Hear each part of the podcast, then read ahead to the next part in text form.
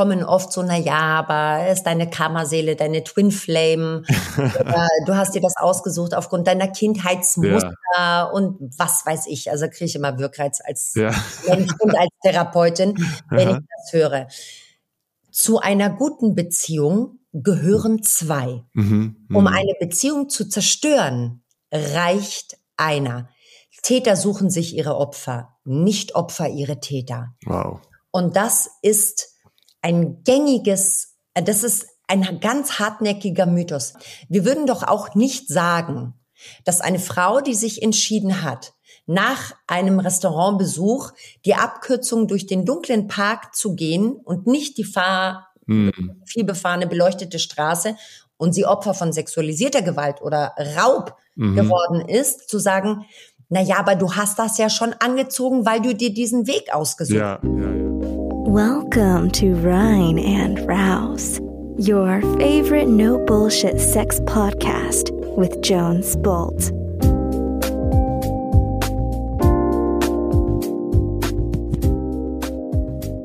Hey Lovelies da draußen, hier ist Jones. Welcome zu einer neuen Episode. Und alter Verwalter, heute kannst du richtig was lernen über Beziehungen. Ich hatte ein verdammt intensives Gespräch mit Paartherapeutin Christina Damantis.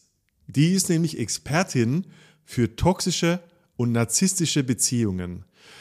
Und wir reden intensiv darüber, was eine Beziehung toxisch macht, was einen Narzissten ausmacht ähm, was ja diese Begrifflichkeiten toxisch und narzisstisch überhaupt bedeuten und wie wir herausfinden, ja, ob wir vielleicht in einer ungesunden, in einer toxischen Beziehung stecken.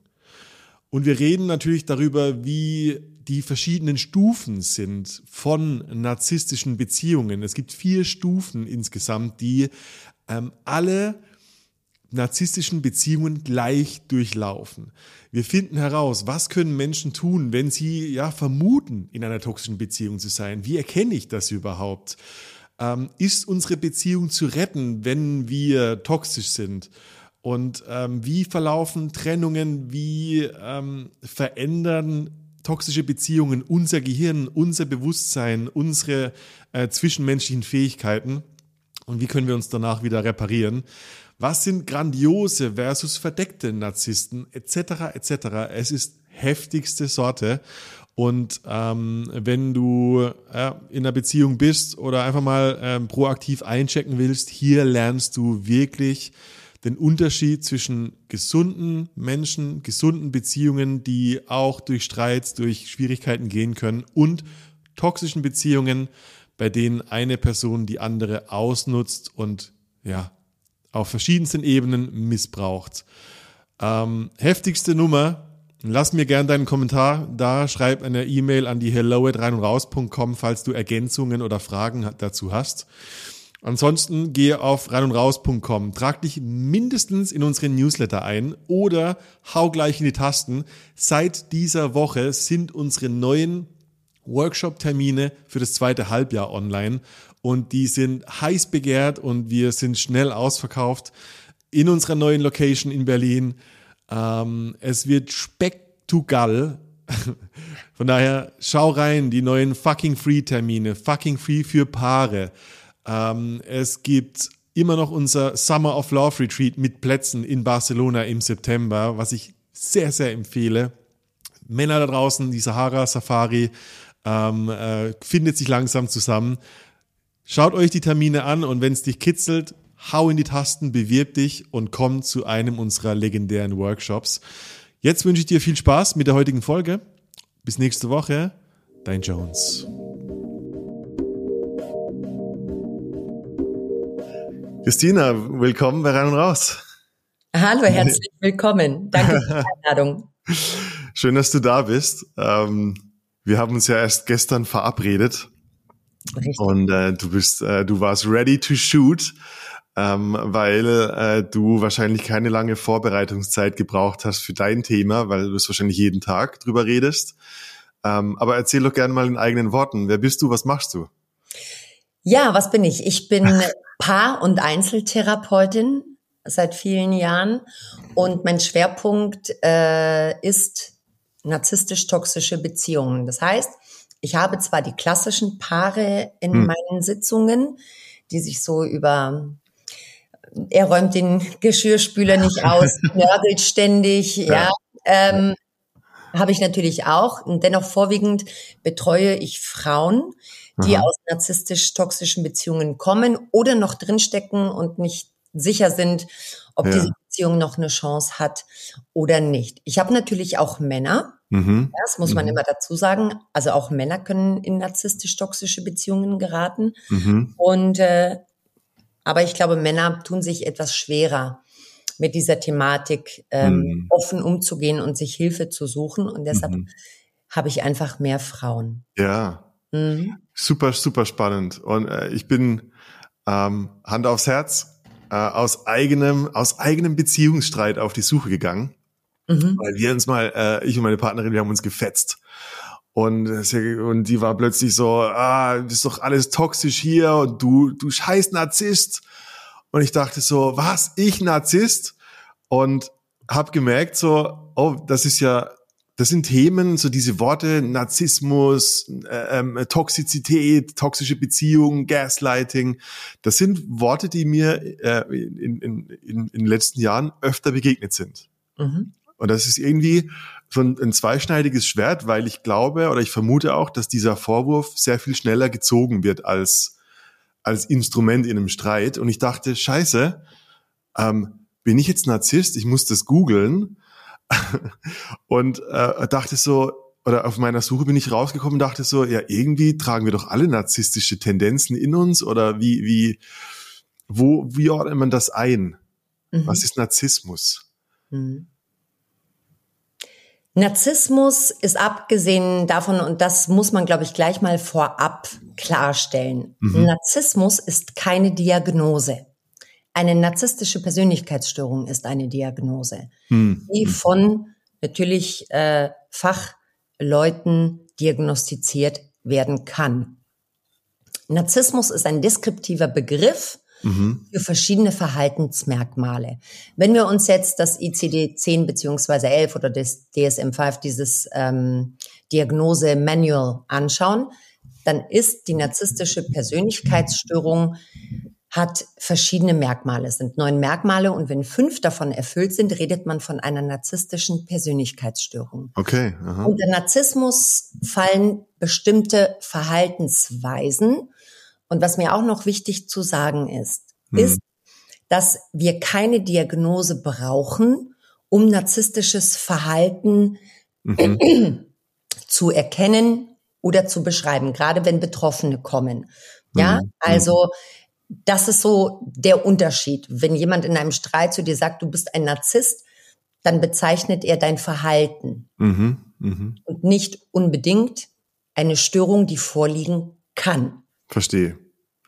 Also es, ich höre raus, es gibt eine Trennung. Das eine bezieht sich sehr auf die auf die tatsächliche Person. Da ist eine da ist eine Diagnose im Hintergrund.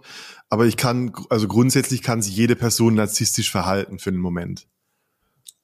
Grundsätzlich ja, ja für einen Moment. Mhm. Und da ist, glaube ich, auch der Unterschied, dass ähm, narzisstisches Verhalten jeder mal an den Tag legen könnte, mhm. wobei ich auch da sehr vorsichtig bin.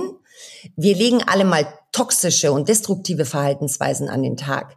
Narzisstisch wird es dann, wenn es ein Verhaltensmuster, ein kontinuierliches ist. Mhm. Und deshalb auch diese Aussage, ne, wir sind alle narzisstisch, gehe ich nicht d'accord. Ja, ja.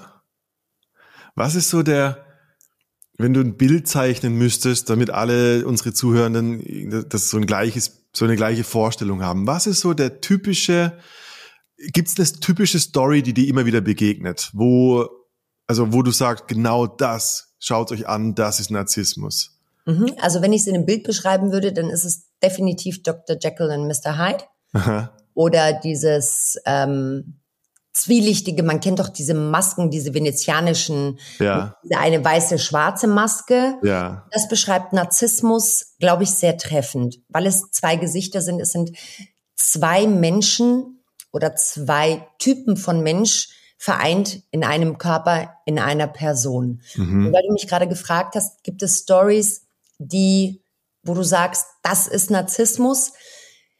Jede meiner Akten, mhm. jede einzelne erzählt dieselbe Geschichte. Okay. Denselben Ablauf, dasselbe Wording. Also wenn wir über Narzissmus sprechen, ist ein Textbook und ein Drehbuch vorhanden. Das ja. Einzige, das sich ändert, das ist der Name auf dem Blatt der Frau oder des Mannes, die mir die Geschichte erzählt. Sie definieren sich ja auch, sie sind ja sehr eindeutig zu erkennen, wenn man weiß, worauf man achten muss. Denn diese toxischen, narzisstischen Beziehungen verlaufen immer nach demselben Muster, immer nach denselben Phasen. Mhm. Kannst du, kannst du darauf eingehen, auf die, auf das Muster, auf die Phasen? Ich bin also, super gespannt gerade. Das ist so aufgebaut. Erste, mhm. die erste Phase ist die sogenannte Love-Bombing-Phase, was sich selbst erklärt. Ne? Mhm. Love-Bombing heißt, dass in der Anfangsphase, in der Dating-Phase, der oder die Betroffene mhm. oder der oder die Auserkorene ähm, mit sehr viel Liebe überschüttet wird. Und jetzt möchte man meinen, natürlich zeigt man grundsätzlich in der ersten Kennenlernphase seine Schokoladenseiten und seine, seine besten Seiten, ja. Ähm, diese Love-Bombing-Phase, die von narzisstischen Menschen ausgeht, ist so ein bisschen over the top. Was ich mhm. damit meine ist, dass es alles oft sehr, sehr schnell geht. Zum Beispiel die ersten Liebesbekundungen gehen sehr schnell. Mhm. Future Faking, wo wir beim nächsten Begriff wären, ja. Future mhm. Faking heißt, dass man sehr schnell äh, gemeinsame Zukunftspläne schmiedet oder beziehungsweise diese Zukunftsgestaltung von diesem narzisstischen Part ausgeht. Ja. Das ist oft ein sehr intensives Gefühl. Der andere ist präsenter als sonst. Ich gebe dir mal ein Beispiel wir lernen uns kennen. Mhm. Ja, wir verlieben uns und es ist normal, dass wir den Kontakt suchen. Ich sitze in der Arbeit oder sagen wir mal, du sitzt in der Arbeit, ich bin die Narzisstin, ja, und ich schreibe dir ständig. Und du hast aber gerade wahnsinnig viel zu tun, aber gleichzeitig fühlst du dich natürlich geschmeichelt. Ja. Und obwohl du mir sagst, hey Babe, ich bin gerade in der Arbeit, ja, mhm. sage ich, ja klar, kein Problem, meld mich aber eine halbe Stunde danach wieder. Mm, du sagst mir schon in der Phase immer wieder, hey, du bist in der Arbeit, lass uns heute Abend sprechen. Und in dir ist dieses ambivalente Gefühl des Geschmeicheltsein, aber es ist doch irgendwie störend. Ja, Wenn ja. wir beide jetzt nicht narzisstisch sind, dann fällt mir ein, natürlich, dass ich dir, ich achte diese Grenze, die du so vorsichtig in dieser Phase formulierst, mhm. dass ich die nicht schreibe. Ich kann also mich selbst regulieren, weil ich merke, dass ich da eine Grenze überschneide. Mhm. Ein narzisstischer Mensch macht das trotzdem. Mhm. Und in dieser Love-Bombing-Phase testet man nämlich schon, also der narzisstische Part, wie weit er bei dem Betroffenen gehen kann. Mhm. das ist der Unterschied zwischen Love-Bombing und mhm. einer Verliebtheitsphase mit Verstehe. einem nicht narzisstischen Anteil. Verstehe. Ist das, also gerade wenn du sagst, so der, der Narzisst oder die Narzisstin, die, die, die testet das, mhm. würdest du sagen, ist auch ein unbewusster Vorgang, also dass das einfach eine, eine, ein Drang ist oder ist es schon eine gewisse Absicht dahinter, dass man sagt, okay, reagiert nicht, nochmal, nochmal, nochmal? Mhm. Mhm. Ähm, ich bin der festen Überzeugung, mhm. dass Narzissten und Narzisstinnen wissen, was sie tun. Also okay. Also es gibt auch sehr viele, ne, also Sie wissen, was sie tun und sie machen es mit Absicht und dafür gibt es Gründe. Ja. Ja. ja? Mhm. Diese Frage bekomme ich natürlich häufig gestellt. Macht er das unbewusst oder sie? Also verzeiht, wenn ich ab und zu nicht ja, immer ja. Gender, ja.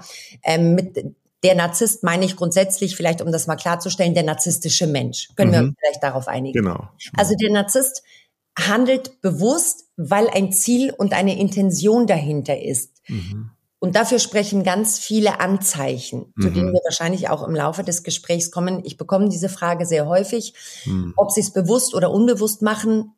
Ja, sie machen es bewusst. Mhm. mhm. So, jetzt, jetzt habe ich dieses Love-Bombing. Ich verstehe es komplett. Also da ist sehr viel Drang nach Aufmerksamkeit äh, ich will, dass du letztendlich so ein, äh, in mein Leben gezogen wirst und mir gehörst. Also da, oder ich habe so das Bild von du gehörst mir und du folgst mir und wenn ich mich melde, dann musst du dich zurückmelden. Und ab wann kippt das? Oder wie, wie, sie, wie, wie verläuft die, die Dramaturgiekurve, wenn das jetzt weitergeht? Mhm. Also diese Lovebombing-Phase, in der alles okay ist, in Anführungszeichen, kann sehr unterschiedlich der Zeitraum sein, wo das passiert. Ne? Mhm. Das kann über drei Monate gehen, das kann aber auch ein Jahr gehen. Interessanterweise, ähm, wenn ich Frauen oder Männer vor mir habe, die sagen, ja, aber das erste Jahr war alles völlig okay, mhm. dann hake ich natürlich nach. Und wenn ich dann so Beispiele bringe, wie zum Beispiel das mit der Arbeit gerade, ja, dann fallen ihnen tatsächlich Red Flags und Übergriffigkeiten mhm. auch schon in der Love-Bombing-Phase auf. Also ja. diese Phasen können unterschiedlich dauern, je nachdem, wie sicher natürlich auch der narzisstische Mensch ist und merkt, dass seine Strategie funktioniert. Also je mehr er das Opfer in der Falle weiß, umso schneller mhm. kippt diese Phase. Und diese Phase kippt eben dann mit der Sicherheit des Täters oder der Täterin, dass, wie du es so schön ausgedrückt hast, jetzt in seinem Sog befindet. Mhm, mh. Und dann gibt es zwei verschiedene Ausprägungen. Der grandiose Narzisst und der vulnerable, der verdeckte Narzisst. Also der grandiose Narzisst zeichnet sich eher dadurch aus, dass er sehr direkt sowohl seine Bewunderung als auch seine Abneigung und den schleichend subtilen Missbrauch benennt. Und der verdeckte Narzisst ist eher passiv-aggressiv, der spielt mit Worten, der ist sehr eloquent, spielt öfter das Opfer und verpackt Kritik und Abwertung in Humor oder in eindeutig zweideutige Phrasen. Mhm. Und dann beginnt der Missbrauch, die Abwertung, die Kritik. Somit ist die zweite Phase eingeleitet und das zeichnet sich aus durch ähm, ich komme, wir wollen abends ausgehen. Ich habe was Schickes an, du bist jetzt, sage ich mal, ein verdeckter Narzisst und sagst zu mir, ähm, so willst du heute Abend ausgehen? Und ich bin total verunsichert mhm. und sag, wie, was meinst du? Und du sagst, ja, ja, nee, ich frag nur nach. Das, das willst du anziehen und nicht so, ja, warum gefällt's dir nicht? Nee, nee, das habe ich nicht gesagt. Und ich spüre aber, dass da was mhm. ist. Mhm. Aber du tust mir die, also du beantwortest mir die Frage nicht wirklich, sondern sie verschwimmt. Der grandiose Narzisst würde sagen, boah, das Kleid sieht nicht gut an dir aus. Ne, du hast mhm. zugenommen. Und du bist natürlich total verunsichert, weil du in der Phase davor ja nur positive Idealisierung erfahren hast. Du bist ja auf einen Thron gehoben mhm. worden. Mhm. mhm. Und dieser Zeitpunkt von Idealisierung und Abwertung, ob jetzt in sehr offensichtlicher, direkter Form oder in subtiler, verpackter Form, verunsichert dich. Und wir können alle an Narzissten geraten, weil natürlich durch diese Idealisierung und die Abwertung auch biochemische Prozesse in unserem Gehirn in Gang gesetzt werden. Mhm, Aber das ist die zweite Phase, wo dann die Abwertung, die Kritik und der Missbrauch und die Gewalt anfangen. Mhm. Und das ist ein subtiler, schleichender Prozess, den man nicht sofort zuordnen kann aufgrund der vorherigen Phase. Das ist spannend. Also da habe ich so ein, zwei Rückfragen dazu. Mhm. Das klingt so, als, als würden die beiden Phasen aber auch zusammengehören. Also die, diese Überidealisierung und diese Diskrepanz zu plötzlich die Ablehnung, mhm. ist, ist, sind das diese zwei Pole, die diese Spannung erzeugen? Weil also meine Vorstellung war gerade eben, ähm, wenn, wenn mir das Kleid an meiner, an meiner Partnerin nicht gefällt, dann sage ich ihr das auch. Und das kann ja, das kann ja einfach nur Ehrlichkeit sein oder meine, mhm. eine, eine Befindlichkeitserklärung von mir. So, hey, ich finde das Kleid nicht passend für da, wo wir hingehen, zum Beispiel. Mhm. Und das ist ein schmaler Grad, stimmt's? Also ähm, es ist ein schmaler Grad, du mhm. hast recht. Mhm. Wenn du, sag ich mal, nicht narzisstisch wärst und dir das Kleid nicht gefällt, dann würdest du sagen, mir gefällt's nicht an dir, ich habe lieber das Blaue an dir, ja. aber wenn du dich wohlfühlst, dann zieh's gerne an. Okay, da bin das ich beruhigt. Keinen Raum, genau, das lässt keinen Raum für Interpretation. Ja. Das andere, die Antworten, Aha. die narzisstische Menschen geben, lassen Raum für Interpretation, die auch nicht gelöst werden. Okay. Und das, was du sagst, ja. Hm. dass diese Spannung erzeugt, dieses Idealisieren und Abwerten, das erzeugt nicht nur Spannung, mhm. sondern das erzeugt Abhängigkeit und Suchtverhalten. Mhm. Ja. Mhm. Also ich, ich höre raus Suchtverhalten, weil ich irgendwie darauf dränge, das auch zu lösen. Also da ist so eine, da ist so ein Suchtdruck oder wie, wie, was ist das Thema? Nein, die Sucht nach der Anerkennung ah. des Narzissten. Also wenn wir ja. uns verlieben, wenn wir uns verlieben in dieser Love-Bombing-Phase werden, ähm, ganz viele Hormone freigesetzt. Ne? Mhm. Ne? Dopamine, Oxytocine, alles, was auf Ine endet, irgendwie ja. wird da ausgeschüttet und du bist in einem Rausch der Hormone. Ja. Was natürlich die Natur auch so eingerichtet hat, ne? damit wir uns verlieben und irgendwann im besten Fall weiter vermehren. So. In normalen Verläufen einer Beziehung flacht dieser Zustand, dieser High-Zustand irgendwann ab, weil man in den Alltag übergeht. Das heißt, auch die Hormone regulieren sich. Mhm, mh. Die Love-Bombing-narzisstische Phase, also du musst dir vorstellen, du hast ein Glas und da mhm. können ganz viele Hormone rein. Und irgendwann leert sich dieses Glas. In narzisstischen Beziehungen, in der Love-Bombing-Phase, mhm. wird da immer noch eins drauf. Das übervoll. heißt, es wird übervoll. Und genau das ist der Punkt, dass ein Suchtverhalten auslöst und auslösen kann. Und das merkst du daran, mhm. weil der Wunsch nach Wiederholung sofort da ist. Ja. Du willst also wieder in die Gunst des Charmeurs oder der Charmeurin fallen, ja? Und das mhm. ist ein völlig natürlicher Prozess, dass dieses Love-Bombing bei jedem Menschen auslöst. Denn unsere Grundbedürfnisse sind Anerkennung, Wertschätzung, ne? Mhm. Und all diese Dinge. Wenn dann auf einmal eine Art der Abwertung stattfindet, ohne dass diese Phase, wo es abflacht, dazwischen war, ja, okay. Ne? Mhm. dann schüttet unser Körper Cortisol aus. Stress. Stresshormon, mhm. genau. Das wird ja in der Nebenniere produziert, das ist ein mhm. eigenes Hormon. Und Cortisol wird immer dann ausgeschüttet, damit wir auf Stress angemessen und adäquat reagieren können. Und dabei spielt es keine Rolle, welche Art von Stress. Mhm, ne? Mhm. Und dieser Wechsel, Dopamin, Oxytocin, alles auf Ine, Cortisol, Wechsel und ja. das beständig erzeugt Sucht. Ja. Und man kann es, man vergleicht es auch tatsächlich, diese Beziehungen, mhm. ähm, mit einer Sucht und mit Suchtverhalten, das dann die Betroffenen an den Tag legen. Mir, mir, äh, als du gerade so erzählt hast, kam mir das Bild, ich habe auch mal zu Sucht ein bisschen mehr geforscht.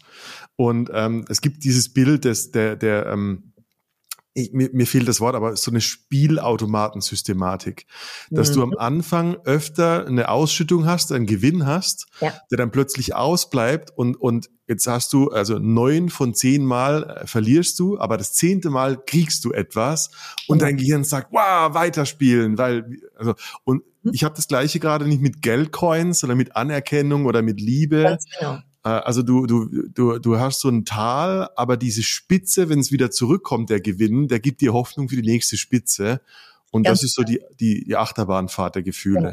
Und die Betroffenen bleiben, weil ja oft ganz ein ganz gängiger Vorwurf der Gesellschaft ist, wenn Frauen aus so toxischen, narzisstisch gewaltvollen Beziehungen kommen, warum bist du denn geblieben? Ja. Du hättest ja gehen können. Na, das ist genauso hilfreich. Also erstens ist es Victim Blaming mhm. und es ist, man kann nicht einfach gehen, weil sich unser Gehirn verändert durch diesen konstanten Wechsel von Stress, mhm. von positiver Hormonausschüttung, sag ich mal, und der Gewalt und der Missbrauch, die dann stattfinden. Ja, nachweislich werden Areale im Gehirn geschädigt, die dafür zuständig sind, dass wir klare Entscheidungen treffen, mhm. dass wir ähm, Dinge klar benennen können. Wir rutschen in eine kognitive Dissonanz. Das heißt, wir haben zwei Verhaltensweisen in einer Person, die wir nicht zuordnen können. Ja. ja wo unser Gehirn struggelt, da etwas klar und definiert zu sehen und in dem Fall Gewalt und Missbrauch klar zu benennen. Und mhm. es entsteht ein Trauma-Bonding. Menschen, die in solchen Beziehungen bleiben, sind in einem Traumabond gefangen. Mhm. Also die mhm. Sucht mhm. nach der Verletzung. Sie mhm. streben immer danach, die Beziehung wieder in die Love-Bombing-Phase zu manövrieren. Mhm. Und jemandem zu sagen, ja, du hättest auch gehen können, ist wie jemandem zu sagen, wie du nimmst, du spritzt Urin, ja, kannst auch jederzeit aufhören. Mm. Also einfach ist es eben nicht. So, da, da höre ich auch raus, ich, ich stelle mir vor, dass viele Menschen jetzt behaupten würden, zu einem Täter gehört immer ein Opfer. Mhm. Also, als, äh, dass, dass praktisch das Opfer den Täter auch kreiert. Jetzt, ich höre bei dir eher raus, nee, das Opfer wird zum Opfer durch den Täter. Also es braucht nicht immer die, die Person, die zum Narzissten passt, also so dieses die Idee von ja man sucht sich auch seine Täter, mhm. sondern äh, ich, ich vermute, du würdest sagen, nein, ein Narzisst kann dich zum Opfer auch machen. Ja, ja da ja. vermutest du richtig. Ja. Also, gerade aus der esoterischen und spirituellen Bubble und Szene mm. Kommen oft so, na ja, aber ist deine Kammerseele, deine Twin Flame, du hast dir das ausgesucht aufgrund deiner Kindheitsmuster ja. und was weiß ich. Also kriege ich immer Wirkreiz als ja. Mensch und als Therapeutin, wenn ich das höre zu einer guten Beziehung gehören zwei. Mhm, um mhm. eine Beziehung zu zerstören, reicht einer. Täter suchen sich ihre Opfer, nicht Opfer ihre Täter. Wow.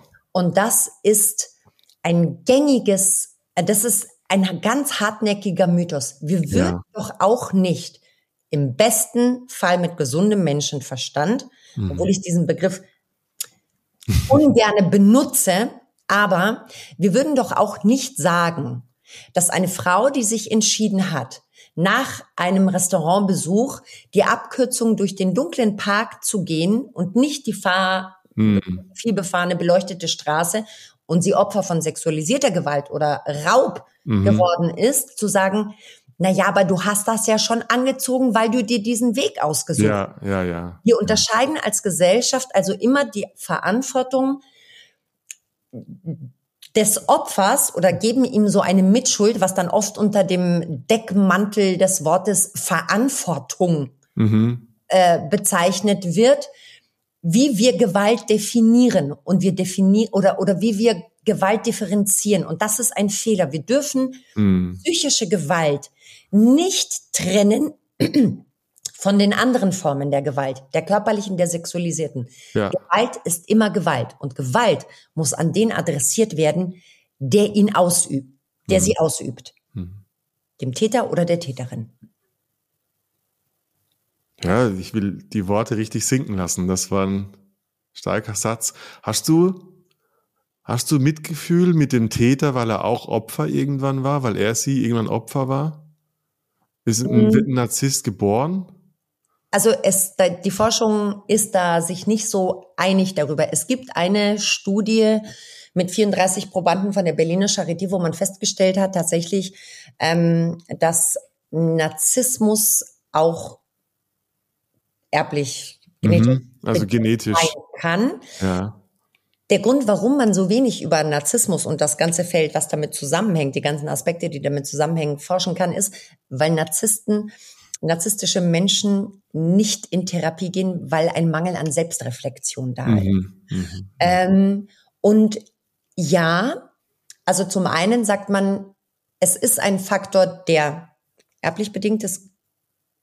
Der andere Faktor ist Erziehung, mhm, ähm, der dazu führt, dass eine narzisstische Persönlichkeitsstörung oder narzisstische Verhaltensmerkmale gelegt werden. Ja, ich habe Mitgefühl mit den Tätern, das ist mhm. aber sehr begrenzt, mhm, mh. muss man auch sagen. Ähm, sie sind sicherlich nicht verantwortlich für das, was aus ihnen geworden ist, mhm. gar keinen Fall. Die Entscheidung, aber wie sie mit ihren Mitmenschen umgehen, die treffen sie aus einem vollen Bewusstsein. Mhm. Ja, denn sie besitzen kognitive Empathie, also die Fähigkeit, Recht von Unrecht zu unterscheiden. Ja. Und sie besitzen auch soziale Empathie. Soziale Empathie, sie lernen ja, wie wir alle, wie wir uns an gesellschaftliche Normen oder in dem Kulturkreis, in dem wir uns befinden oder sozialen Umfeld, welche Verhaltensweisen gewünscht sind, ja. damit wir unsere Psyche überleben kann, ja. Mhm. Der Grund, warum sie aber bewusst missbrauchen, ist, weil sie keine emotionale Empathie haben, also keinerlei Mitgefühl Verstehe. und sich mhm. nicht in den anderen hineinversetzen. Das gepaart mit mangelnder Selbstreflexion Mhm. Mhm. macht sie in Anführungszeichen untherapierbar. Und wenn ich denke, ich trage für nichts die Verantwortung und alle anderen sind schuld, dann muss ich ja auch nicht in Therapie. Und das Ja. nur als Zeitinfo, warum die Forschung ähm, sich so uneinig ist. Aber Mitgefühl und Mitleid habe ich mit ihnen ab einem gewissen Zeitpunkt Hm. nicht mehr, weil ich natürlich tagtäglich erlebe, nicht nur in meiner Praxis, sondern auch, auch in unserer Welt und die Geschehnisse, Mhm. was Narzissmus anrichtet. Narzissmus mhm. zerstört. Das, das ist krass, weil also ich denke gerade, Narzissten können ja Ultra-Performer sein, dadurch, dass sie diese sozialen Skills haben, Mhm. äh, wahrscheinlich gut mit Charisma in Konversation sein können und dann kommt dieses ausnutzende, empathielose für meine Zwecke, dann die, die, die Beziehung steuern. Und das ist so das Gefährliche, dass du wahrscheinlich vor Gericht ein, ein Narzisst sich sehr gut verteidigen könnte. Absolut. Und was, absolut, Ja. absolut. Und weißt du, du hast gerade gesagt, ne, was ganz Wichtiges, was Ja. eines der Hauptmerkmale von Narzissten und Psychopathen ist. Denk doch mal daran, wenn irgendwo eine, ein, ein, ein, ein Femizid, ein Amoklauf oder irgendetwas passiert ist und man die Nachbarn zum Beispiel des Täters Mhm. gefragt hat, na, erzählen Sie doch mal, wie war denn der Herr Meier so? Ja. Was kommt in der Regel als Antwort? Er war immer total nett und zuvorkommend und Ja, alles. ganz ein charmanter, ganz ein ruhiger. Ja. Ne? Und das sind Ja. Diagnosemerkmale, also nicht Diagnosemerkmale, aber das sind Merkmale der Verhaltensweisen, Aha. die auf narzisstisch-psychopathische Strukturen als erstes hindeuten. Ja. Das Und ist deshalb ist, es spannend. auch so schwer für Mhm. Außenstehende, die nicht in so einer Beziehung waren Mhm. oder nur von solchen Geschichten und Stories hören, zu sagen, ja, aber er ist doch immer ganz nett. Mhm. Mhm. Ja, wenn die Tür zu ist, ist das aber nicht. Nur weil er nett ist zu dir, heißt das nicht, dass er nicht auch anders zu Hause sein kann. Ja, ja. So jetzt, äh, wir waren jetzt in den Phasen. Wir, ich finde es ganz schön, dass wir, wir, tauchen immer wieder so ab in die in die Details dann. Aber jetzt jetzt sind wir raus aus der Lovebombing-Phase und dieses, du hast ge- gemeint Future Faking, also eine Art von Lass uns doch ans Meer ziehen. Wahrscheinlich so grandiose Ideen von der gemeinsamen Zukunft, die viel Ganz zu genau. schnell kommen. Und äh, jetzt kippt das und äh, ich merke so, oh, ich kriege diese ganze Liebe plötzlich nicht, nicht mehr oder nur noch teilweise. Mhm. Ich, ich vermute jetzt mal, jetzt kommt so eine Phase, wo ein, der Narzisst etwas, also die Situation so lange wie möglich für seine Zwecke ausnutzt oder was, was kommt da für eine Phase? Weil jetzt, das muss ja irgendwie ein Benefit haben für den Narzissten. Ja, also ein Benefit hat es von Anfang an, von dem Moment Mhm. an, wo er dich auserkoren hat. Narzisstische Menschen brauchen 24-7 emotionale Zufuhr. Ne, Mhm. du musst dir vorstellen, die narzisstische Persönlichkeitsstruktur, also diese Menschen existieren nicht. Das ist immer ganz hart zu glauben, aber sie existieren nicht wie du und ich zum Beispiel. Hinter, dahinter, hier hinter, das sehen jetzt Mhm. die, die Zuhörer und Zuhörerinnen nicht, aber hinter dieser Fassade, da wohnt niemand, da ist niemand zu Hause. Aber sie brauchen dennoch, weil sie Menschen sind, emotionale Zufuhr. Ja. Aufmerksamkeit. Und die brauchen sie beständig. So, und das ist das Ziel, ne? Mhm. damit sie Mhm. überleben und sie brauchen Macht und Kontrolle. Es ist ein Mythos zu glauben, dass Narzissten wahnsinnig selbstbewusste Menschen sind, die sehr viel Selbstliebe haben. Genau das Gegenteil ist der Fall. Ja. Die, haben, die sind voller Scham und Schuldgefühle und haben ein falsches Selbst kreiert.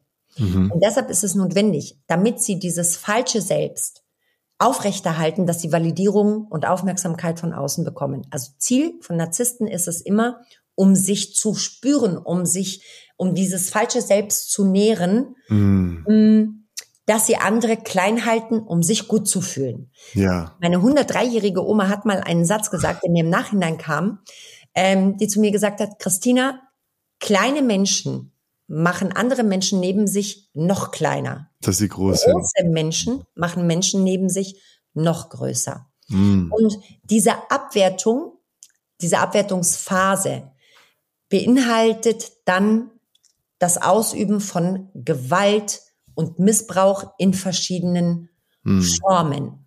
Und Ziel des Narzissten ist es, dich natürlich klein zu halten, weil du bist seine emotionale Zufuhr.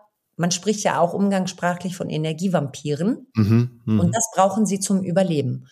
Und so saugen sie dich aus. Und Menschen, die sehr stark sind, die in ihrem Leben stehen, sind natürlich besondere Ziele von Narzissten. Mhm. Denn diese Menschen haben alles, was der Narzisst nicht hat, was er sich aneignen möchte. Mhm.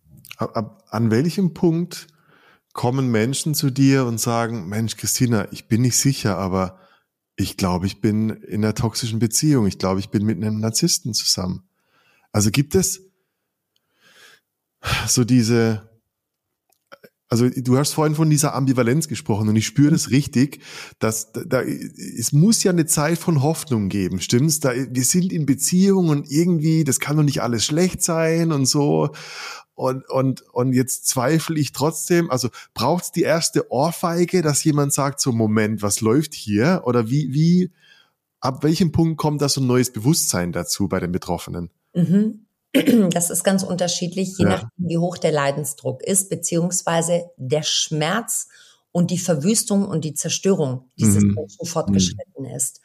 Ähm, Menschen, die zu mir kommen, sind an einem Punkt der Verzweiflung, wo sie schon wahnsinnig traumatisiert sind, wo viele Formen der Gewalt angewandt worden sind. Mhm. Ähm, es muss also gar nicht körperliche Gewalt sein, sondern die psychische Gewalt.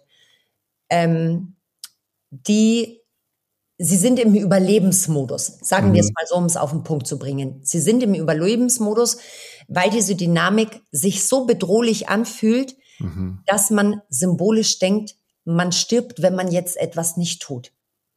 Ja. Okay. Leid verändert nicht. Du würdest mhm. ja auch kein Pflaster auf deinen Ellbogen kleben, wenn ein blauer Fleck ist. Du mhm. gehst erst zum Arzt und lässt es behandeln, wenn es offen ist, wenn es blutet und es uncomfortable ist, wenn du diesen Schmerz also spürst. Ja. Menschen sind sehr leidensfähig durch verschiedene Faktoren. Ja. Mhm. Ähm, aber Schmerz animiert dazu, etwas zu verändern. Mhm. Aber selbst das ist leider oft kein Garant dafür, dass man dann nicht doch wieder zurückgeht. Denn wir dürfen nicht vergessen, mhm. Menschen in solchen Beziehungen verhalten sich wie Junkies. Ja, ja, ja. und, die Hoffnung, mhm. mhm. und die Hoffnung, die du vorhin angesprochen hast, mhm. das weiß der Täter oder die Täterin sehr bewusst. Mhm. Wir könnten, also er könnte nicht von Anfang an 724 missbräuchlich sein oder missbräuchliches Verhalten an den Tag legen, denn dann würde man höchstwahrscheinlich sehr viel schneller diese Beziehung verlassen. Aber dieses Breadcrumbing, mhm. ja, diese Brotkrümel, also immer wieder das Erschaffen und Kreieren von Hoffnung, dass etwas besser wird, wechselt sich ab mit Missbrauch und Gewalt. Ich gebe mhm. dir Hoffnung, weil ich mal zwischendurch nett und gut zu dir bin. Du ruhst dich darauf aus, schöpfst Hoffnung, machst weiter. Mhm. Und dann, wenn du wieder Hoffnung hast, dass alles gut wird, mache ich dich wieder nieder. Mhm. Und so bleiben Menschen in solchen Beziehungen, getragen ja. von einer falschen Hoffnung unter anderem.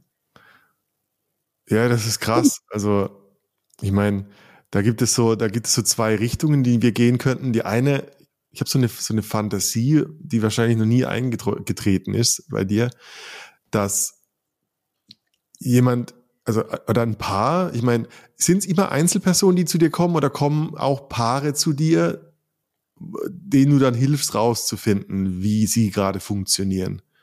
Mm, also Paare, wo kein Partner ja. ist, denen kann geholfen werden. Ja, genau.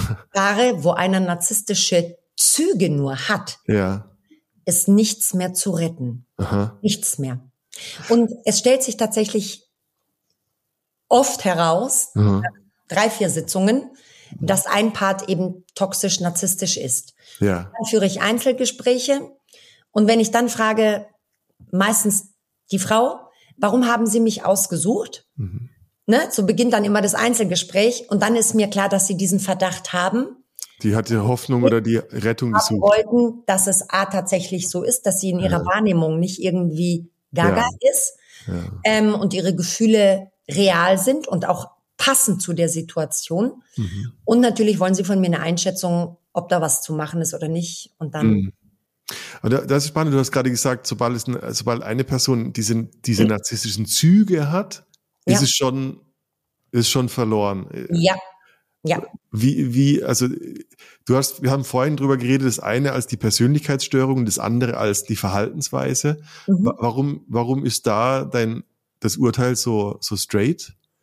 Also weil du glaubst, die Person kann sich nicht verändern, oder? Nee, das glaube ich nicht nur, mhm. sondern das ist nicht möglich. Also Narzissmus ist nicht heilbar. Ja. Ne? Also ist auch, gibt es ganz mhm. viele Studien und Erfassungen darüber, ja, Therapieansätze. Maßgeblich ist immer die Einsicht. Mhm. Die Einsicht, dass mit mir etwas nicht stimmt. Man muss auch dazu sagen, dass Narzissten oft, um diese Lehre zu kompensieren, ja, eine Komorbidität haben, wie zum Beispiel eine Suchterkrankung, Depressionen mhm. oder gepaart mit einer anderen Störung oder Erkrankung, die sie dann dazu veranlasst, in Therapie zu gehen, weil mhm. da ein Leidensdruck herrscht. Sie gehen aber nicht in Therapie, weil sie unter ihrem narzisstischen Verhalten leiden. Die, die in Therapie gehen, sind die Opfer, die geschädigt und zerstört sind. Ja. Und narzisstische Züge reichen deswegen, weil der Übergang zu einer Störung fließend ist. Also es mhm. gibt Overlappings. Die, ja. die Trennung ist nicht ganz klar definiert. Dazu, das würde bedeuten, dass ein Narzisst, der sich in, in Therapie begibt, zugleich mit einer Person aus seinem nächsten Umfeld in Therapie begibt, um das zum Beispiel zu erforschen, mhm. wann sind narzisstische Züge destruktiv oder wo geht's dann in den pathologisch krankhaften Narzissmus mhm, über. Mhm. Aber wenn du jetzt jemand bist, der manipulativ ist und der ein Anspruchsdenken hat, ein Anspruchsdenken im Sinne von, es müssen immer nur meine Bedürfnisse erfüllt werden. Und dann bist du auch noch manipulativ. Das sind jetzt nur zwei Kriterien mhm. von diesen neun. Mhm. Dann ist das toxisch. Mhm. Wenn das dein Muster ist, dann ist das toxisch für die Beziehung, dann kann man daran nichts mehr ändern. Ja ne, wenn diese Züge als beständiges Muster sich erweisen. Mhm, mh. Und deshalb reichen eben Züge, um eine Beziehung nicht lebbar zu machen. Ja, ich habe ich hab mir gerade vorgestellt, so ein Paar kommt zu dir und er, sie äh, ähm, stolpert tatsächlich über sich selbst. Also sagt, scheiße, ich wusste es nicht, aber ich habe narzisstische Züge, was kann ich jetzt tun? Weil, also ich stelle mir vor, vielleicht ist es auch romantisiert, dass es diesen liebevollen Teil authentisch gibt und da gibt es diese Verhaltensweise, die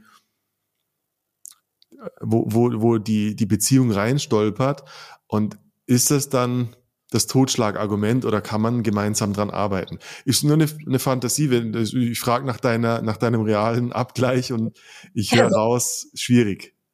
Nicht machbar, nicht, ja. nicht sondern nicht machbar. Wow. Ähm, also abgesehen davon, diesen Satz würdest du von einem Narzissten oder einer Narzisstin, um nicht zu absolut zu klingen, von 100 Fällen 99 mal nicht hören.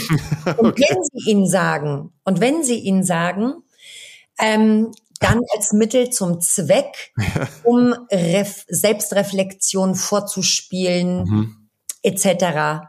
pp. Mhm, mh. Die, die sich fragen, ob sie Narzissten oder Narzisstinnen sind, sind meistens die Opfer aber nicht der Narzisst selbst. Verstehe. Ja. ja.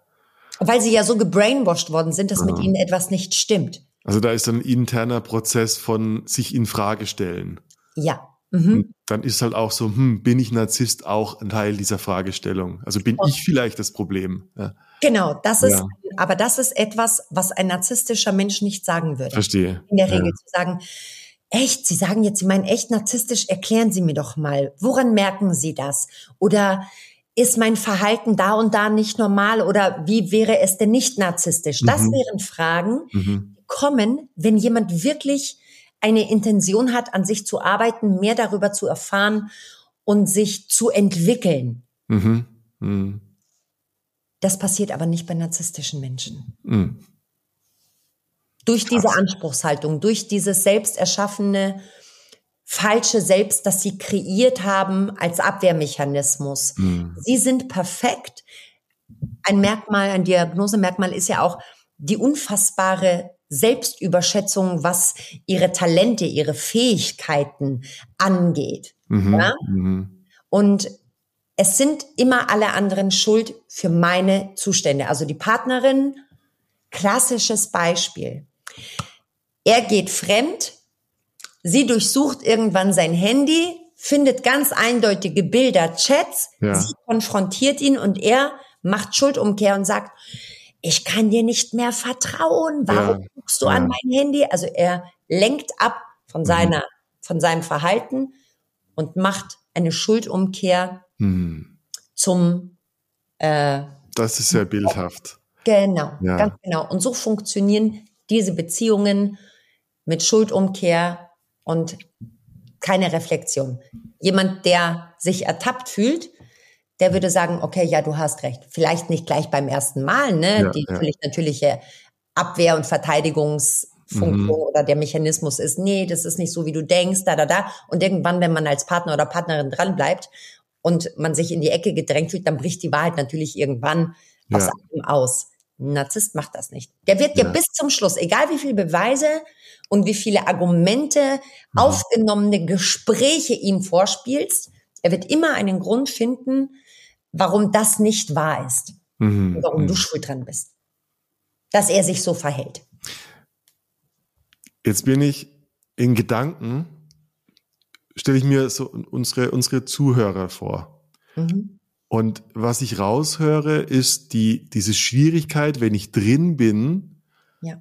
da ist die Ambivalenz, das sind die Zweifel, da ist vielleicht das Gefühl, oh Scheiße, was Christina da sagt, ich fühle mich, äh, äh, also mein Partner, meine Partnerin ist ein Narzisst, ich habe so eine, äh, ich habe so eine Idee, ähm, aber da ist gleichzeitig auch die Gefahr, wenn ich das irgendwie jetzt aufdecke oder anspreche, dass ich wiederum Gewalt erfahre, in welcher Form auch immer. Mhm.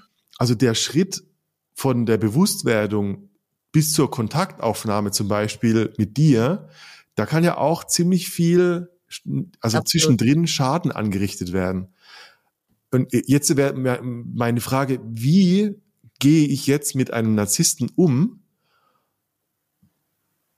Ähm, ja, wie gehe ich mit dem Narzissten um, wenn ich, wenn ich Angst habe, ähm, durch das Gespräch so, hey, ich glaube, du bist ein Narzisst, Gewalt zu erfahren? Mhm. Weißt du, welche Strategien gibt es da, ähm,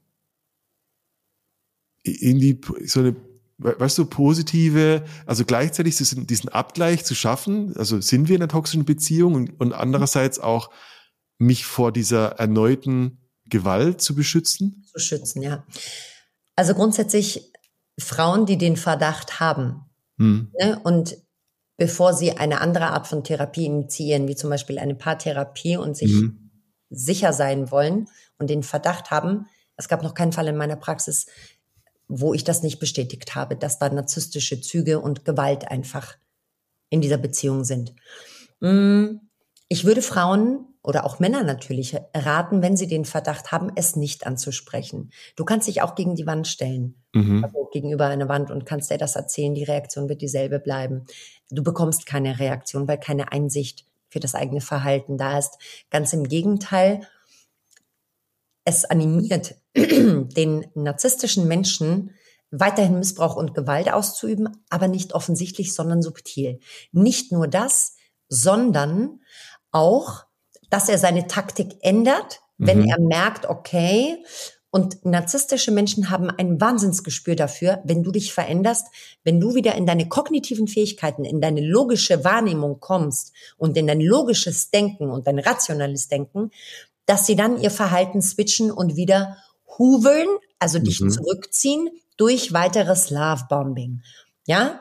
Und dass du dann umso mehr in dieser Phase, in der du vielleicht dir nicht sicher bist, ist er oder sie narzisstisch, ja oder nein, dass du wieder davon überzeugt wirst, naja, ist ja alles gut, weil ich habe es ja angesprochen und er zeigt sich reflektiert oder sie und er hat sein Mhm. Verhalten geändert. Aber das ist alles nur eine Frage der Zeit, bis dann wieder das zweite Gesicht von Dr. Jekyll und Mr. Hyde Mhm. zum Vorschein kommt. Deshalb würde ich grundsätzlich raten, wendet euch erstmal vielleicht ganz vertrauensvoll an eure beste Freundin, besten Freund, Eltern, Familie, immer denen, denen ihr zu 100 Prozent vertraut und sprecht über eure Wahrnehmung, Mhm. die euch vielleicht auch als Paar gemeinsam erlebt haben und nicht nur in tollen Situationen, sondern vielleicht auch mal bei einem Streit und sprecht darüber. Das mal als erstes. Und wenn ihr dann immer noch nicht sicher seid, dann sucht eine Fachkraft auf, ne? Einen Experten, eine Expertin, die sich mit dem Thema auskennt.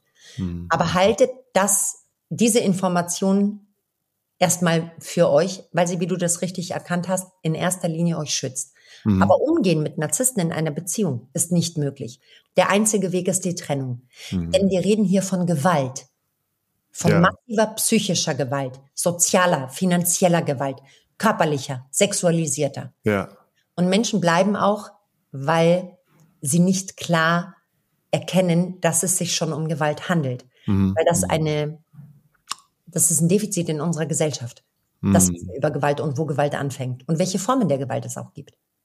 Ja, super subtil. Ich meine, auf einer Skala von 0 bis 10, wahrscheinlich sind wir erst so ab einer 5 von 10 uns bewusst über, oh, das ist Gewalt. Ja. Mhm, ja. Aber so diese ganzen kleinen Grenzüberschreitungen und, äh, und was man alles so subbewusst einfach nur hinnimmt, weil man es nie anders gelernt hat, ja. schwieriges Thema. Ja.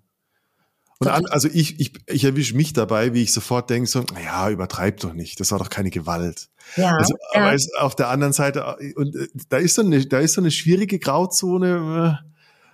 Äh. Also die Grauzone ist gar nicht grau, wenn man weiß, wann Gewalt anfängt ja. und was Gewalt ja. darstellt. Ne? Mobbing zum Beispiel. Ne? Also Mobbing ist psychische Gewalt. Und mhm. zwar massiv. Körperliche Gewalt ist natürlich schlimm. Keine Gewalt ist schlimmer oder nicht schlimm. Also ja. die, die, äh, das Ausmaß oder die, die, die, die Folgen von Gewalt und der Schmerz, der durch Gewalt entsteht, lässt sich nicht messen oder ja, in, ja. in einteilen. Psychische Gewalt heilt dennoch sehr viel schwieriger als körperliche Gewalt. Mhm. Wir dürfen nicht vergessen, dass psychische Gewalt immer auch körperliche Gewalt ist, weil psychische Gewalt ganz verheerende Auswirkungen nicht nur für die Psyche, sondern auch für den Körper hat. Mhm. Posttraumatische Belastungsstörungen, komplexe posttraumatische Belastungsstörungen, Depressionen, Angstattacken, Suizidgedanken, mhm. ja, mhm. Haarausfall, ähm, Dysregulation des Hormonhaushalts und die verschiedenen mhm. Auswirkungen, ja. Mhm. Also ist psychische Gewalt auch gleich körperliche Gewalt? Ja, ich denke ich denk an, an, an so dieses typische, also so der, der, das eine Trauma als dieser Impact, dieser körperliche Impact, aber das schlimmere Trauma ist eigentlich das Entwicklungstrauma, wenn immer und immer und immer wieder deine Wahrnehmung geschult oder verändert wurde und dadurch dein Gehirn sich verändert. Mhm, und das ja. glaube ich, also wenn du vorhin von Trauma Bond gesprochen hast, der Bond weist ja schon darauf hin, dass eine Bindung aufgebaut wurde und das nicht nur ein einmaliges Event war, sondern dauerhaft. Ganz genau. Ja. Ganz genau. Und Diese Bindung wird immer wieder erzeugt und hergestellt. Ja. Je nach ja. Phase. Und ich, ich denke an einen guten Freund so aus der Epigenetik, der, der sagt, ja, sogar deine Gene können an- und ausgeschaltet werden, je nachdem, wie oft ein Trauma auf dich einwirkt. Also da, dass tatsächlich du hast gerade gesagt, zum Beispiel Haarausfall oder, oder körperliche Merkmale, ja. dass dein Körper sich verändert, weil dein Geist oder dein Gehirn sich verändert hat oder dein DNA ja. sich verändert hat. Absolut. Ähm, das ist echt wild, weil, also ich meine, wir kommen jetzt gerade, wir sind jetzt so im Bereich der Trennung schon. Ich finde es ganz schön, wie wir eigentlich so ein Linear durchgehen. ähm, jetzt ist wahrscheinlich die, also ich vermute, ich weiß wirklich nicht, diese Trennungsphase wahrscheinlich in, in diesem Traumabond das Krasseste, weil Nummer eins, die Person, die weggeht, ist irgendwo auch in der Komfortzone und will und will und will gleichzeitig nicht. Und gleichzeitig ist der Narzisst wahrscheinlich am, am, am angeregtesten, jetzt wieder etwas herzustellen. Oder? Also so dieses, ja, können wir vielleicht noch einmal die Woche Kontakt haben, stelle ich mir schwierig vor. Ich glaube, in der Hinsicht braucht es einen harten Cut. Ja, braucht ja. es auch. Sorry für die Nebengeräusche, aber mein Hund. Hundi. mein Hund macht sich gerade. Schon ganz aufgebracht, ja. Ja. Ähm, ja, das ist richtig. Ähm, die dritte Phase ist die Trennung, der Discard, die Entsorgung. Mhm. Trennungen von narzisstischen Menschen oder der Ausstieg aus toxisch-narzisstischen Beziehungen ist nicht zu vergleichen mit normalen Trennungen, die wir vielleicht im Laufe unseres Lebens durch andere Partner oder Partnerinnen erfahren haben. Liebeskummer ist immer schmerzhaft. Der Unterschied nur ist, dass Menschen, die aus narzisstisch-toxischen Beziehungen kommen, eben dieses Suchtverhalten, dieses Trauma-Bonding haben und wenn sie sich trennen, hm. Entzugserscheinungen. Cold Turkey, oh Gott. Ganz genau, ganz genau. Ich sage meinen Klientinnen und Klienten auch immer, in der Beziehung bleiben ist schmerzhaft und tut wahnsinnig weh. Mhm. Aber dieser Schmerz hört nie auf, wenn ihr bleibt. Mhm. Das, was euch erwartet, wenn ihr euch trennt, wird gefühlt tausendmal schlimmer. Der Schmerz ist krasser. Mhm. Es ist Wahnsinn, wie machtvoll diese Sucht nach dem Täter, auch das Stockholm-Syndrom ist. Ja, und wie intensiv dieses Trauma-Bonding, hm. ähm, wenn das gecuttet wird, wie schmerzvoll das ist. Kannst du kurz das Stockholm-Syndrom äh, kurz in, in zwei Worten? Stockholm-Syndrom ist das Sympathisieren mit dem Täter oder der Täterin. Ah, alles klar. Mhm. Aber er ist ja nicht immer, er schlägt mich ja nicht immer, sondern Verstehe. nur, wenn er Alkohol trinkt. Ja, ja. ja. Mhm. Zum Beispiel. Oder, ja, aber er ist schon ein guter Vater oder eine gute Mutter. Mhm. Ne, obwohl er die Kinder oder sie die Kinder. Verstehe. Alles klar. Genau. Ähm, und dieser Schmerz, den du in der Trennungsphase durchmachst, mit all den körperlichen und psychischen Symptomen, der hört aber irgendwann auf. Aber da durchzugehen und diesen No-Contact mhm. zu halten, die Trennung ist das Krasseste. Ja. Du kannst nicht scheibchenweise dich trennen. Wir unterscheiden, wenn ich Kinder gemeinsam habe in so einer toxisch-narzisstischen Beziehung mit einem Narzisst oder einer Narzisstin, dann geht No Contact leider nicht in dem Maß, in dem das am besten und am förderndsten wäre für die Person, hm. die Betroffene.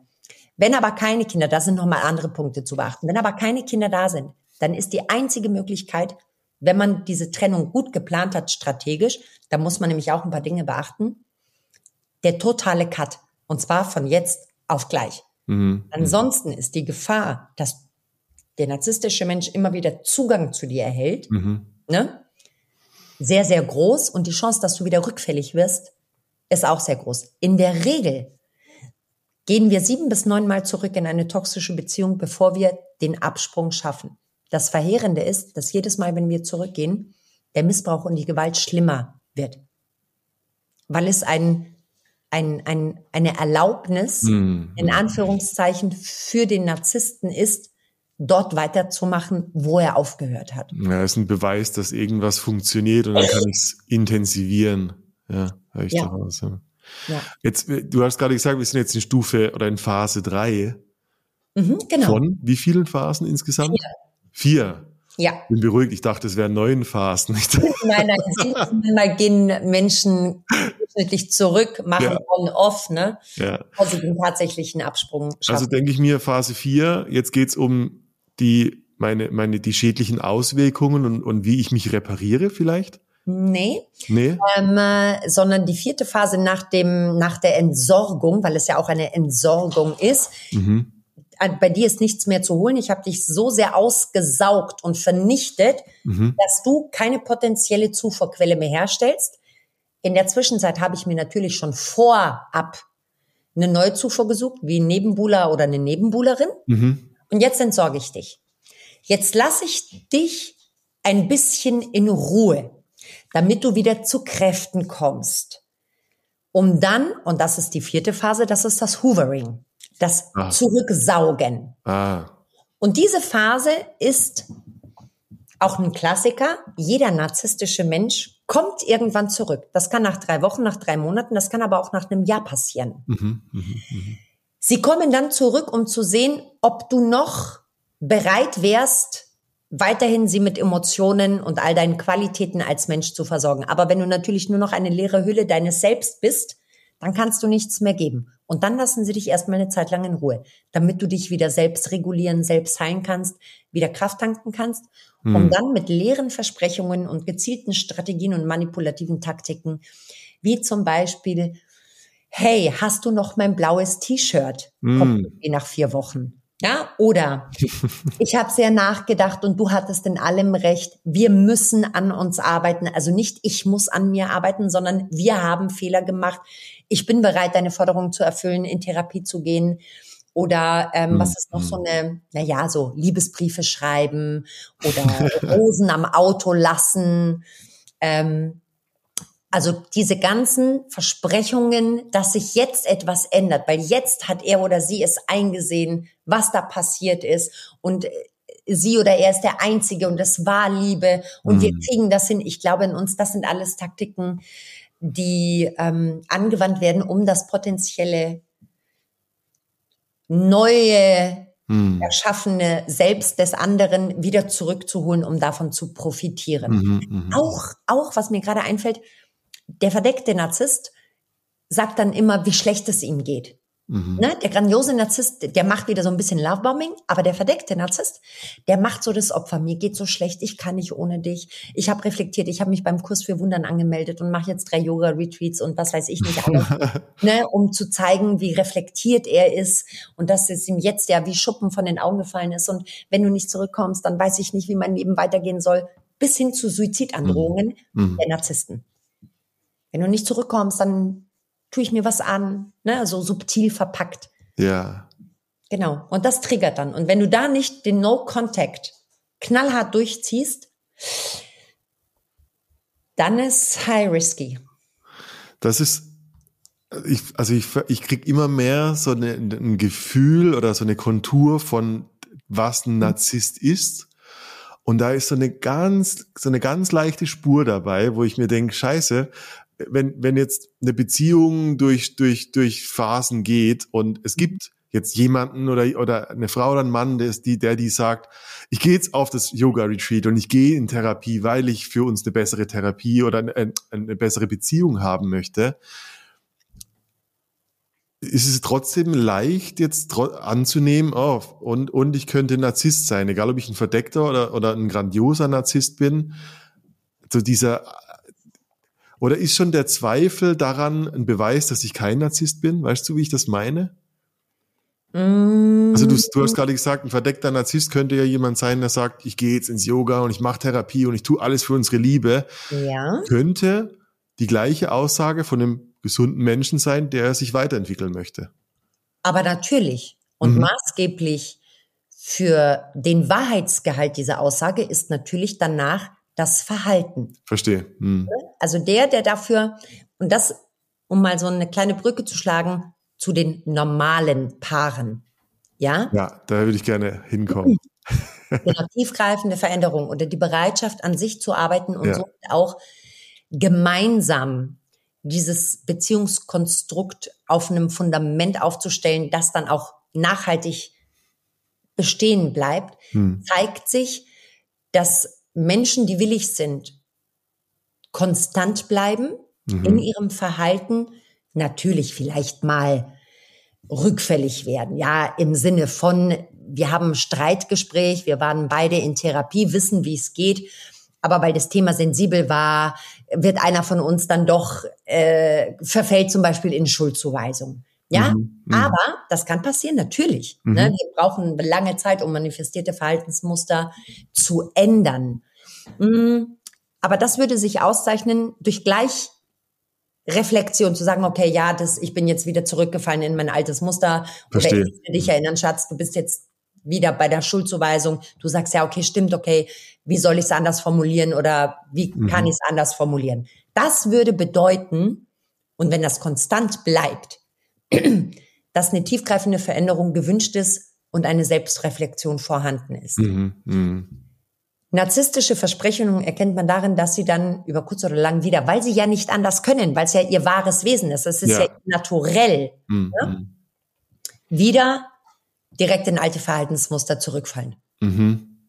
Also ein, ich höre immer wieder raus, so äh, das, das, was ich am meisten greifen kann, ist diese emotionale Empathie oder Empathielosigkeit. Ja. Das ist für mich so das aus unserem Gespräch, was mir so als Maßstab bleibt äh, mhm. wo, wo ein ganz feines Zünglein an der Waage, aber wo klar ist, der eine Narzisst kann mitfühlen und, und sich reflektieren in, in den Augen des Gegenübers und der andere macht weiter zu seinen Gunsten. Wie meinst du jetzt das erste, was du gesagt hast, der verdeckte Narzisst? Also die, diese, nee, nee, gar, gar nicht, also die, die, die gesunde Person hat diese, diese Empathie, diese emotionale Empathie und, und will, will das Beste für dich würde ich es vielleicht mal einfach ausdrücken. Ja. Genau. Also Ich will das Beste genau. für uns und ich will das Beste ja, für Genau, für dich, ja. für mich. Ein gesunder Mensch möchte immer eine Win-Win-Situation ja. in einer Beziehung herstellen. Genau. Und der, und der Narzisst auf der anderen Seite, ich gewinne, wie es dir geht, fast egal. Ja, ja, nicht fast egal, sondern es ist egal. egal. Es ist egal, weil sie eben keine emotionale Empathie genau. haben. Sie sind nicht fähig, deinen Schmerz zu fühlen. Sie sehen ihn und sie wissen, wie sie darauf reagieren zu ihrem Nutzen. Mhm. Ja? Mhm. Aber sie fühlen es nicht. Es ist ihnen egal. Mhm. Und wenn meinem Partner egal ist, dass ich nachts neben ihm schlafe und weine und er sich einfach umdreht und weiter schnarcht, also wenn dir egal ist, dass es mir wehtut, ja. toxisch oder nicht, then you better run. Ja. ja. Wir übernehmen Verantwortung. Ja. Wir müssen Verantwortung für die Gefühle unseres Partners übernehmen. Also auch diese, auch wieder so aus dieser spirituellen Bubble. Jeder ist für sich selbst verantwortlich. Sorry, das ist BS. Mhm. Ne, das fördert nicht, ja. das fördert keine gesunden Beziehungen, wenn ich mich ja. nicht für dich verantwortlich fühle und du dich nicht für mich. Ja, what the fuck? Verstehst du? Ja, ich, ich bin voll deiner Meinung. Ich finde es eine extrem toxische Aussage. Total. Weil, ja. weil es, weil es dich so in diese Schuld bringt, völlig allein funktionsfähig zu sein, aber genau. das missachtet komplett, dass wir Sozialwesen sind und wir die, die, Gemeinschaft brauchen. Absolut. Und auch, auch um, also tatsächlich, ich glaube, so ich denke die ganze Zeit drüber nach, dass ein Ergebnis von einer toxischen Beziehung sein könnte, dass ich meine eigenen sozialen Kontakte vernachlässige Absolut. und so meinen Horizont meiner Persönlichkeit verliere, weil wer ich bin auch ziemlich viel mit der Reflexion meiner in meiner Freunde, in meiner Gemeinde irgendwie Ganz genau. äh, erzeugt wird. Ja. ja. Und wenn mir der Horizont fehlt, dann, dann ja, vergesse ich vielleicht oder, oder wo meine Grenze ist und ich fließe in die Grenzen eines Narzissten rein. Ja. Mhm. Ganz genau. Man verliert sich selbst. Man verliert ja. nicht nur den Horizont. Mhm. Und das, was du gerade beschreibst, das ist übrigens soziale Gewalt. Mhm. TäterInnen, narzisstische, üben soziale Gewalt aus. Sie versuchen langsam dich von deinem Umfeld zu isolieren durch verschiedene Dinge. Ja? Mhm. Und weil sie natürlich darauf aus sind, dass der Missbrauch und die, die Gewalt, ähm, die hinter verschlossenen Türen stattfindet, nicht erkannt wird und dass das Opfer oder die Betroffenen nicht die Möglichkeit haben oder wenig Möglichkeit haben, darüber zu sprechen. Man muss sich so ein bisschen vorstellen, wie ne, wenn in, in der Tierwelt so, ein, so eine Herde, die jagt ja auch ein einzelnes Tier und isoliert es von der Herde. Mhm, mhm ja, und mhm. genau dasselbe machen narzisstische Menschen mit ihren Opfern. Mhm. Soziale Gewalt, das Isolieren, damit das, damit jegliche Ressourcen der Selbst- oder Fremdreflexion des Austausches, Blöd. dass jemand miss, also dass jemand ähm, diese Missstände aufdeckt oder das Opfer darauf anspricht, hey, ist dir eigentlich bewusst, dass deine Freundin gerade dich verbal misshandelt oder dich bloßstellt oder dass dein Mann gerade total abwertend mit dir und dich lächerlich macht. Ne? Mhm. Dafür sorgen sie, indem sie dem Opfer eben suggerieren, es würde niemanden anderen brauchen, entweder das, also es vereinnahmt, oder es macht das Umfeld langsam aber sicher schlecht. Familie. Mhm. Dann ist die Freundin eine Bitch, mit der mhm. sie abgibt und sie ist kein guter Einfluss. Oder die Kollegin, die ihr immer bei Projekten geholfen hat, die will doch eigentlich nur selbst Karriere machen. Oder ja. deine Mutter, findest du es in Ordnung, wie deine Mutter dich behandelt? Mhm. Ne? Sie hat schon mal, schaut, sie hat vergessen, dass sie die Kinder dir abnimmt an so einem wichtigen Tag. Oder irgendwie so. Ja, ja, ja. Ganz schleichend und ganz subtil. Hier werden also Zweifel gesät, was dein Umfeld äh, hm. langsam, langsam ausrode. Ja, ich, ich höre so langsam in den Hintergrund drängt. Das kann ein schleichender Prozess sein. Total. Wow. Christina, da ist, da ist viel drin.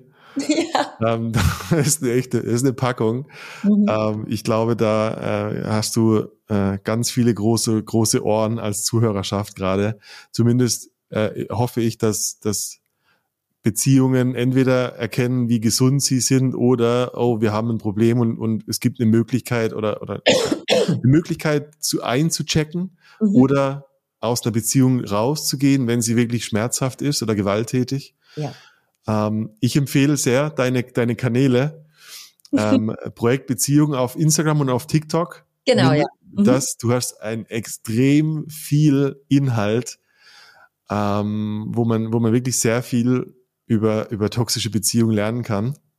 Danke. Wo findet man dich noch? Auf deiner Website natürlich. Äh, du machst. Meine Website natürlich, mhm. genau. Und ähm, äh, ich äh, mache auch, ähm, ich habe auch einen eigenen Podcast. Ich bin die dritte Frau, weil genau. ich gerne dazu beitragen möchte, dass die Öffentlichkeit sieht, nicht Beteiligte und nicht Betroffene, dass diese ja. Beziehungsmuster ähm, immer nach demselben Schema ablaufen. Also mhm. es kann sich jede Frau melden, die bereit ist, ihr Schweigen zu brechen. Mhm. Darüber hinaus gebe ich Retreats, genau, also es ist kein Yoga, kein Wellness-Retreat, sondern Retreats für Frauen aus toxischen Beziehungen, das so Therapie und Entspannung vereint. Mhm. Und es kommt bald mein Buch raus, ja. äh, 90 Tage No Contact. Wie heile ich aus narzisstischen Beziehungen, damit Frauen und ja. Männer diese 90 Tage, die so die schlimmsten sind, ne, ja gut durchstehen. Und das findet ihr alles von mir und ich freue wow. mich, ein paar Zuhörer und Zuhörerinnen, ähm, wenn ich dazu beitragen kann, dass sie sich ein bisschen mehr Klarheit verschaffen. Genau. Hammer. Ich bin. Ich Praxen in Rosenheim und in München mhm. und mache aber natürlich auch online.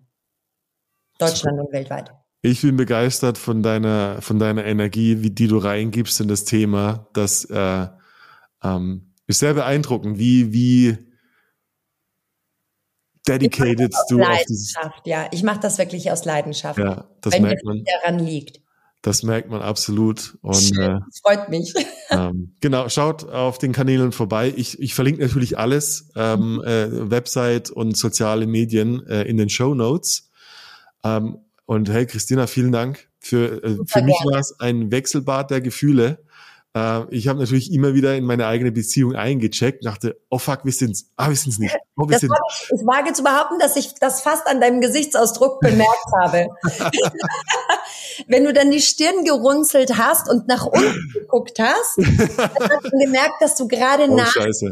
Ja, aber ist doch alles gut. Ist ja. ja auch gut so, dass man so retrospektiv vielleicht dann immer wieder mal einen Blick auch in andere Beziehungen wirft. Ja, ja. absolut. Ja. Absolut. Und ich meine, ich, ich, ich würde jetzt mal behaupten, ne, eine, eine Beziehung, die äh, stimmt das? Eine Beziehung, die, die, die eine toxische Beziehung muss die immer zwangsläufig mit einem Narzissten zu tun haben. Ich meine, wir haben jetzt nicht über Co-Abhängigkeiten etc. geredet. Mhm, mhm. Also toxisch ist ja erstmal, heißt ja erstmal giftig und ist destruktiv. Ne? Genau. Also ich glaube, toxisch verhalten wir uns alle mal. Sagen wir mal, Schweigen ist ein sehr destruktiver ähm, also ist ein destruktives Verhalten ja. grundsätzlich. Ich rede jetzt nicht davon, dass wir uns mal anschweigen, mal äh, ein paar Stunden oder vielleicht auch mal einen Tag, weil der Streit echt heftig war. Wenn Schweigen mhm. allerdings benutzt wird als Strafe, ja, ja. dann ist es nicht nur toxisch, sondern dann ist es narzisstisch. Ja. Ne? Weil in diesen Beziehungen geht es eben um Macht und Kontrolle. Und mhm. Schweigen wird oft, Silent Treatment, wird oft als Mittel eingesetzt, um den anderen zu strafen. Da ist immer, da ist immer so eine unsichtbare Waffe dabei. In diesem Narzissmus ja. ist immer so eine Waffe dabei. Ja, Kontrolle. Ja. Genau, ja. es geht immer um Kontrolle und Macht. In toxischen Beziehungen kann man sich aufgrund seiner eigenen Traumata, Kindheit, Bindungsstile, kann man einfach nicht kompatibel sein, was aber nicht zwangsläufig mhm. heißt, dass der eine den anderen missbraucht oder Gewalt antut. Mhm. Wenn aber bestimmte Verhaltensmerkmale oder Verhaltensweisen an den Tag gelegt werden, beständig als Muster mhm. und eingesetzt werden, dann ist es Missbrauch, dann ist es Gewalt. Und dann ist es nicht nur toxisch, sondern narzisstisch. Vielen Dank. Super das, gerne.